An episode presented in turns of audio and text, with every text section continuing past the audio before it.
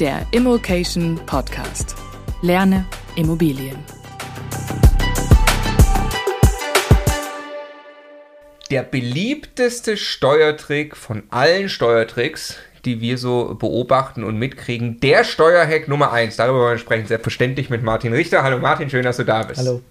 Und hallo Stefan. Hallo Marco. Stefan auch ja ausgewiesener Steuerfan, insofern wirst du dich Ich dachte, du sagst Experte, das hätte ich jetzt von mir gewusst. Nein, Experte ist der Martin äh, als. Steuerberater hier. Wir arbeiten seit Jahren zusammen, sind extrem fasziniert davon, was man für Möglichkeiten hat, speziell natürlich als private Immobilieninvestoren, Dinge umzusetzen. Wir haben auch gemeinsam ein Ausbildungsprogramm, eine Bildungseinrichtung, die Leuten dabei hilft, das umzusetzen. Und äh, deshalb äh, mal die Frage so in den Raum gestellt. Ähm, was ist der am meisten von den Teilnehmern da nachgefragte und umgesetzte Steuertrick und wie funktioniert er? Ähm, der meiste Trick, der klingt eigentlich relativ banal, äh, ist aber ein Stück weit doch komplex. Äh, und zwar ist das die Ehegattenschaukel. Was braucht man dazu? Als erstes einen Ehegatten. Ja? äh, das können wir in unserem Programm nicht gewährleisten. Aber wenn das wir steht, haben da Listen. Ja? wenn das steht, äh, funktioniert äh, der Rest. Ne? Es ist ja häufig so, dass äh, irgendwann mal ein Ehegatte angefangen hat, Immobilien zu kaufen. Ne? Und wir erfahren ja auch gleich, äh, was für ein Mindset man eigentlich für Steuerstrategien haben muss, um an sowas im Einkauf schon zu denken. Ja? Bei der Ehegattenschaukel geht es ja darum, eine Immobilie, die ich zehn Jahre besitze, in der Familie umzustrukturieren. Ich verkaufe es einfach an den Ehegatten. Und das geht zum Beispiel nicht, wenn man die gemeinsam gekauft hat. Da fehlt ja ein Zwischenschritt. Dann musst du mhm. erst auf den einen, um sie dann weiter zu verkaufen. Auch das geht. Aber ähm, man kann also, wenn man auch als Ehegatten gemeinsam investiert und wenn man sagt, okay, unsere Ehe ist auf Dauer angelegt, ja, wir wollen auch in zehn Jahren noch zusammen sein, dann kann das sinnvoll sein, wenn nur einer die Immobilie kauft, nämlich um genau nach zehn Jahren diese Ehegattenschaukel spielen zu können. Also man kann ja auch abwechselnd dann kaufen. Ne? Der ja. eine kauft die erste, der zweite die zweite, statt dass man beide gemeinsam kauft. Ne? Es reicht auch, wenn im Zeitpunkt der Ehegattenschaukel miteinander man verheiratet ist. Also du musst jetzt nicht schon zehn Jahre verheiratet sein. Ja. genau. ja. ja, und äh, wir haben ja eine äh, brutale Immobilienentwicklung gehabt die letzten Jahre. Ne? Und in vielen Immobilien schlummern ganz, ganz viele stille Reserven. Ne? Und das tut mir dann immer ein bisschen weh, auch als Investor, wenn die so vor sich dahin plätschern. Erklär mal ja? kurz stille Reserve. Ähm, stille Reserve ist jetzt die Differenz äh, zwischen meinem damaligen Einkaufspreis und dem Wert, den die Immobilie jetzt angenommen hat. Mhm. Also die, der Wertzuwachs, mhm. äh, seit ich äh, Besitzer bin. Und ähm, viele denken da gar nicht dran, dass die ja eigentlich nach zehn Jahren steuerfrei verkaufen können. Und ich sage immer, nach zehn Jahren äh, gibt es für meine Immobilie nur zwei Möglichkeiten entweder ich verkaufe sie oder ich verkaufe sie. Ja? Ähm, natürlich muss ich gucken, wie ich sie verkaufe, weil äh, ich kann die jetzt verkaufen, habe zwar das Geld, habe aber keine Immobilie mehr. Ja? Es wäre doch toll, man hätte beides. Und das funktioniert halt, wenn man Immobilien innerhalb äh, auch einer Ehe umstrukturiert. Das hat einen ganz tollen Steuerspareffekt auch, weil ich mit einem Kaufpreis auch eine neue Abschreibung generiere. Und bei dieser Wertentwicklung, die stillen Reserven, ne, von denen ich gerade sprach, wenn ich eine Immobilie mal für eine halbe Million gekauft habe und äh, habe jetzt 20% Grund- und Bodenanteil drin, das heißt 400.000 Euro habe ich Abschreibungspotenzial. Das sind pro Jahr 8.000 Euro Abschreibung, wenn ich mit 2% rechne. Wenn die Immobilie heute eine Million wert ist und ich verkaufe die jetzt an meine Frau oder meinen Mann ähm, und verkaufe die für eine Million und ziehe wieder 20% Grund- und Bodenanteil ab, habe ich 800.000 Abschreibungspotenzial. Das heißt, ich kann, wenn ich auf 2% abschreibe, 16.000 Euro Abschreibung vornehmen. Also die Immobilie wechselt innerhalb der Ehe den Eigentümer und ich habe 8.000 Euro mehr Abschreibung, was ja einer Steuerersparnis von 3.500 Euro entspricht. Ungefähr. Jetzt, wir hatten das ja schon äh, so ein bisschen, bisschen gestriffen, aber ähm, äh, lass uns nochmal noch mal das Thema, nur um es klar zu machen, warum ich die höhere Abschreibung haben will, wie sich die an, äh, auswirkt. Also am Ende geht meine Anlage V, der geht schlechter, was für mich gut ist. Ja. Kannst du es nochmal kurz erklären? Ganz grob ermittelt sich der äh, steuerliche Überschuss bei Immobilien aus ähm, Mieteinnahmen minus Abschreibung minus Zinsen vielleicht noch ein bisschen Sanierungskosten. Ne? So. Und äh, in meinem Beispiel haben wir gerade die Abschreibung verdoppelt. Das heißt, du hast dieselben Mieteinnahmen noch, kannst aber jetzt doppelt so viel Abschreibung abziehen. Also vorher hatte die Ehefrau die Mieteinnahmen, verkauft das jetzt dem Ehemann, das ja. Objekt. Jetzt hat der Ehemann die Mieteinnahmen mhm. und zahlt aber weniger Steuern darauf als vorher die Frau, ja. weil er eine höhere Abschreibung hat. Ja. Gleichzeitig können sie eine andere Immobilie in die andere Richtung verkaufen. In Summe haben sie immer noch die gleichen Einnahmen. Sie können das sogar, das hast du, hast du äh, schon ein paar Mal erklärt, Sie können das sogar in derselben Steuererklärung angeben, wenn Sie gemeinsam veranlagt sind. Ne? Richtig. Also auf der Anlage Vermietung Verpachtung wechselt quasi der Name und die Höhe der Abschreibung. Ich finde das auch nochmal einen interessanten Punkt da immer. Äh, der, der zu versteuernde Gewinn ist nicht das, was ich wirklich an Cashflow im Jahr aus der Immobilie habe, ne? sondern da sieht man ganz deutlich, da hat sich nichts verändert an meinem Cashflow.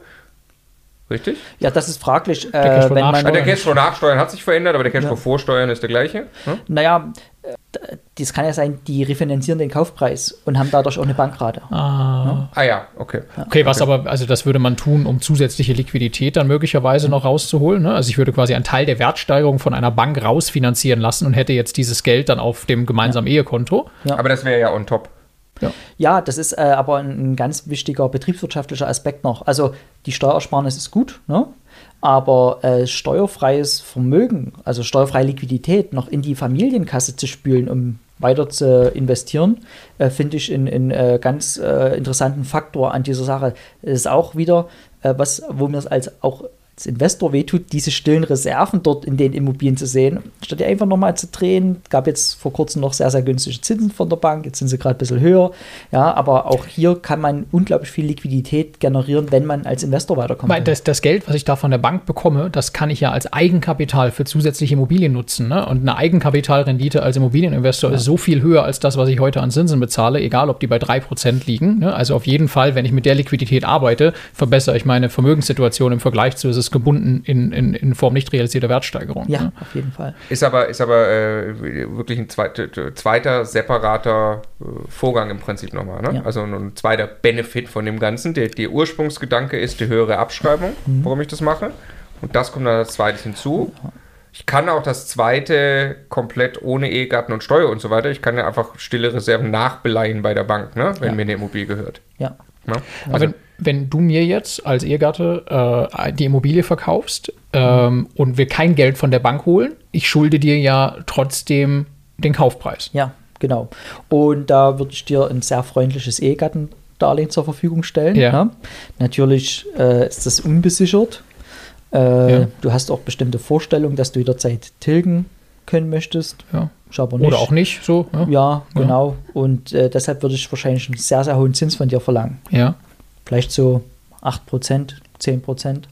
Weil du sagst, wenn du, wenn du mit, wenn ich mit dieser Vorstellung an eine Bank herantreten würde, mhm. dann würde die mir eben auch nicht 3% sagen, ne? weil mhm. das ist ja für grundpfandrechtlich besichert und so weiter ja. und so fort, sondern die würde mir dann eher so konsumkreditmäßig was anbieten. Genau. Ich würde da auch 8 vielleicht oder 10% bezahlen. Kann ja jeder mal versuchen, zu seiner Bank zu gehen und sagt, äh, ich hätte gern ein Darlehen, 200.000 oder eine Million, ja. unbesichert, endfällig, ne? aber ich will jederzeit kündigen können. Ne? Ja. Das sind äh, eigentlich so Dispo-Konditionen, die man dann bekommt.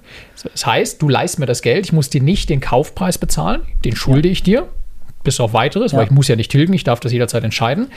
Aber ich muss dir jetzt Zinsen bezahlen. Genau, das ist äh, ein wichtiger Fakt. Und hier haben wir auch noch einen großen steuerlichen Benefit. Du bist jetzt der Vermieter. Ne? Ja. Die Zinsen werden im Rahmen deiner Einkünfte aus Vermietung und Verpachtung abgezogen und diese Einkünfte werden mit 42 Prozent besteuert. Das heißt, auf jeden Euro Zins, den du mir zahlst, sparst du 42 Cent Steuern. Lass uns sagen, du hast mir die Immobilie, nimm wir eine Million, ne, mhm. für eine Million verkauft, die leist du mir, darauf zahle ich 10% Zinsen, das heißt, ich zahle 100.000 Euro Zinsen im Jahr. Ja. Das sind bei mir Zinsaufwendungen, äh, Werbungskosten aus Vermietung, Verpachtung. Das heißt, ich habe 42.000 Euro Steuern bei mir jetzt gerade weniger bezahlt. Ja. Dafür hast du jetzt aber 100.000 Euro Zinseinkünfte. Genau. Und äh, diese 100.000 muss ich natürlich als Zinseinnahmen besteuern. Aber Zinseinnahmen werden ja in Deutschland nur mit 25 Prozent besteuert. Äh, auch, ganz deutlich, auch für Ehegattendarlehen. Ne? Denn der Bundesfinanzhof sagt, also nur weil das Ehegatten sind, dürfen die nicht schlechter gestellt werden wie fremde Dritte. Weil Familie und Ehe besonders schützenwert ist. Genau, ja. Artikel 6 Grundgesetz ist das. Und ähm, das ist nur wichtig, das Kriterium, dass es fremdübliche Konditionen sind und die haben wir ja über unser Vergleichsangebot bei der Bank eingeholt. So, das heißt, in der Steuererklärung zahle ich 42.000 Euro weniger Steuern ja. auf die Vermietungseinkünfte Du zahlst aber nur 25.000 Euro Steuern, Ja. weil du jetzt Zinseinkünfte hast. Das heißt, wir haben gemeinsam 17.000 Euro mehr netto auf dem Konto, dadurch, dass wir dieses Darlehen Genau. zusätzlich zu der ganzen Abschreibungslogik, dadurch, dass wir dieses Darlehen miteinander gemacht Ja. haben. Ich organisiere übrigens gerne die Feier und mache den Trauzeugen gell, äh, bei eurer Ehe. Wollte ich nur kurz, äh, dass ich nicht vergessen werde. Dann. Äh, ich fasse mal kurz zusammen. Es sind drei Benefits, die wir aus der Ehegattenschaukel haben. Wir haben die erhöhte Abschreibung. Wir haben dann durch, dadurch, dass ich mir noch Geld von der Bank aufs Konto geben lasse, äh, steuerfrei Geld zusätzlich in die Familienkasse gespült. Und wir haben durch die, d- durch die Zinsdifferenz, einen zusätzlich, äh, durch, die, durch die Differenz, wie die Zinsen besteuert werden, einmal mit 25, einmal mit Spitzensteuersatz, noch zusätzlich äh, positiven Cashflow. Und jetzt setze ich noch eins drauf. Ja. Ähm, ja. Deswegen will er dich ja heiraten. Ja, genau. Also äh, die, die, die Berechnung, die man jetzt dafür anstellen müsste, was ich gleich sage, die, die ist äußerst komplex. Mir ist noch wichtig, dass äh, es inhaltlich verstanden wird. Ne? Ähm, du brauchst ja, um äh, das Darlehen von mir zu bekommen, ne, Mhm. brauchst du ja eine Million. Ne? Mhm. Und ähm, jetzt gibt es ja die Sagios. Die Million, die du mir gerade noch leihen wolltest.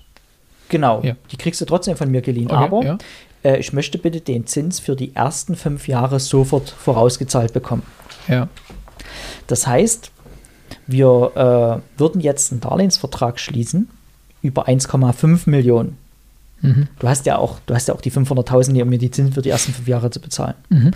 Also schließen wir einen Darlehensvertrag über 1,5 Millionen Mhm. und im Zuge meines Verkäuferdarlehens bekommst du die Million direkt Mhm. als Verkäuferdarlehen und die anderen 500.000, die gelten in dem Moment, wo wir das Darlehen stehen lassen dort als Verkäuferdarlehen, als hin und her gezahlt. Das heißt, in dem Moment, wo wir das Verkäuferdarlehen abschließen, Ja.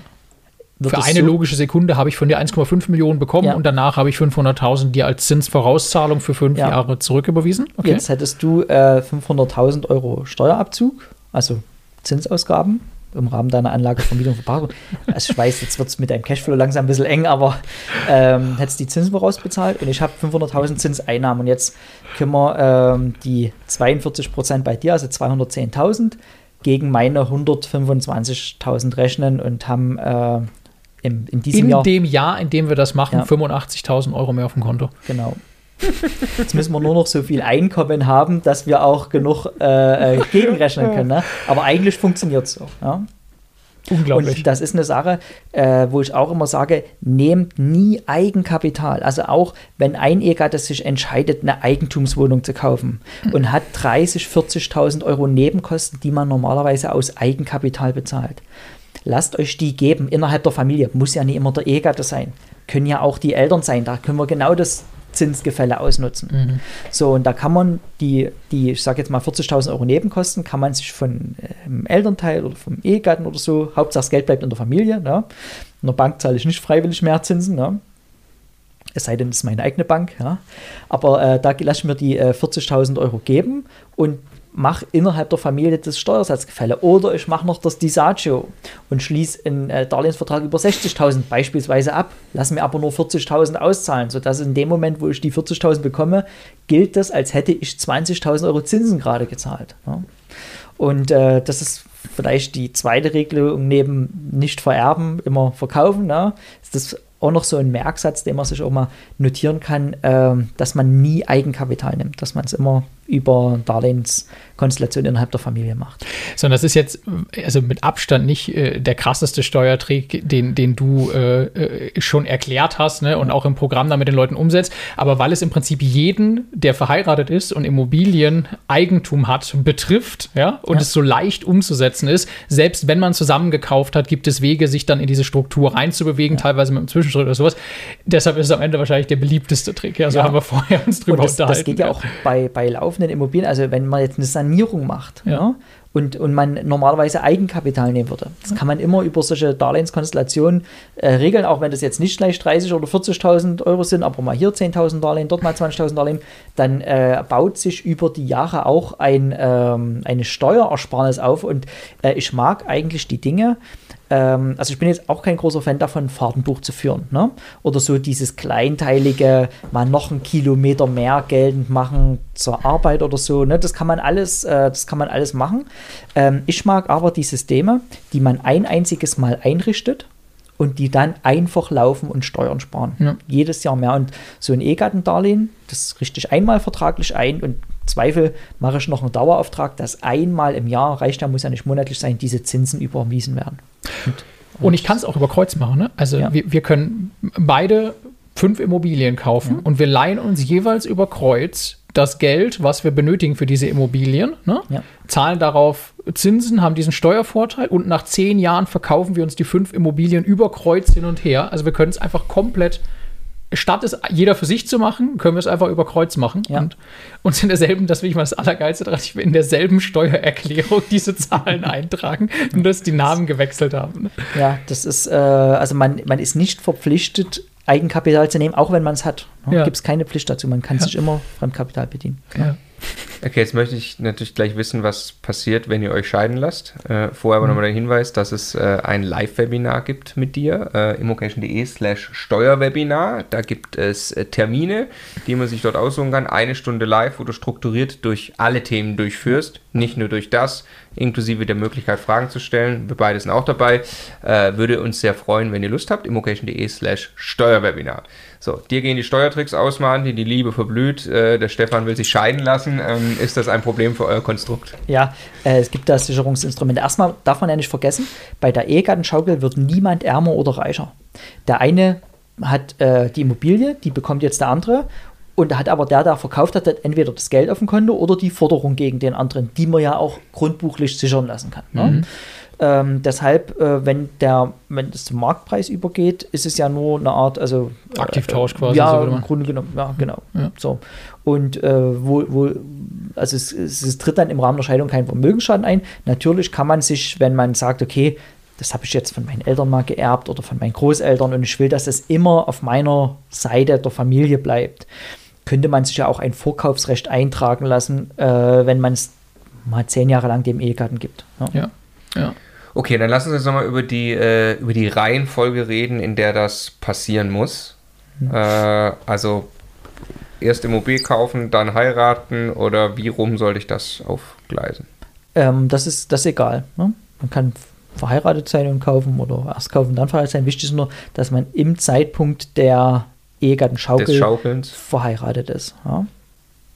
So, und äh, was der Stefan vorhin schon sagte, wenn man äh, diese, diese Strategie fährt, dass man halt Immobilien langfristig im Privatvermögen behalten will, weil es zum Beispiel A-Lage-Immobilien mhm. sind. Ne? Also relativ geringe Rendite, aber ich kann alle paar Jahre eine hohe Wertsteigerung äh, realisieren. Dann wäre das für mich, also rein strategisch, wenn ich jetzt beim Notar sitze, wäre das für mich eher ein Grund, dass jeder immer mal so eine Immobilie kauft. Mhm. Ja? Mhm. Und zwar ins Privatvermögen. Und mhm. ähm, gehen ja viele und kaufen die dann immer 50-50 und die nehmen sich halt diese Möglichkeit. Mhm. Ja. Also nicht 50-50 kaufen, das ist mal ganz wichtig, weil mhm. das mitzunehmen, sondern sollte einer kaufen. Ja. Genau. Und wenn ich jetzt eben schon vor ein paar Jahren angefangen habe, dann äh, lerne ich jemanden kennen, äh, heirate, äh, dann kann ich dem quasi vorschlagen, sobald dann die zehn Jahre rum sind, meine, lass mal die Ehegattenschaukel machen ja. zum jetzigen Wert. Das ist für beide gut. Genau. Also beide sparen ja in ihrer gemeinsamen Steuererklärung Geld. Ja, dann. Ja. Vielleicht noch eine Sache im Rahmen der E-Gartenschaukel ist der teuerste, äh, die teuerste Ausgabe der Notar. Den muss man immer bezahlen. Ne? Mhm. Und ähm, trotz der hohen Steuersparnis auf eine Abschreibungsminderung, die meisten ähm, Teilnehmer, wo wir die E-Gartenschaukel dann durchrechnen, die haben trotzdem das Thema, dass die E-Gartenschaukel sich dann eigentlich erst so nach anderthalb Jahren wirtschaftlich rechnet, weil ich dann die Notarkosten wieder rein habe, die ich für die Übertragung bezahle. Auch wenn man hier sicherlich Notarkosten ein bisschen sparen kann, man wird wahrscheinlich ähm, keine Auflassungsvormerkung eintragen zwischen Ehegatten, was Vertrauensverhältnis natürlich ein anderes ist. Aber man könnte sich rein theoretisch sogar noch die Notarkosten sparen, wenn man alles richtig macht von Anfang an. Und zwar, also wann, wann muss der Notar tätig werden, wenn sich was am Grundbuch ändert? Ja. Stell mal vor, äh, Stefan und ich sind immer noch äh, Ehegatten und wir kaufen jetzt zusammen und wir gründen eine GBR gemeinsam. An der GBR ist, weil ich sehr großzügig bin, ist der Stefan dort zu 100% beteiligt und ich zu 0%. Und jetzt kauft diese GBR die Immobilien, die Immobilie. Rein äh, einkommensteuerlich wird die Immobilie ihm zu 100% zugerechnet. Also du hast dann Mieteinnahmen und so mhm. weiter, 100%, alles ist tauch in der Steuererklärung, taucht dort gar nicht auf. Nur im Grundbuch steht unsere gemeinsame GBR und jetzt muss man wissen, was bei einer GBR im Grundbuch steht.